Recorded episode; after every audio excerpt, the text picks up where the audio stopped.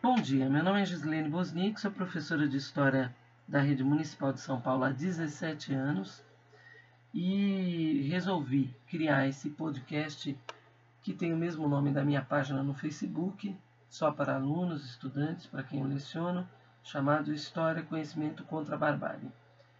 E a intenção é discutir muito rapidamente, portanto sem profundidade, e abrir o debate e estimular a curiosidade e a pesquisa, seja dos alunos para os quais eu leciono ou de quem estiver aqui me ouvindo nesse momento. O nosso referencial teórico é materialismo histórico e dialético.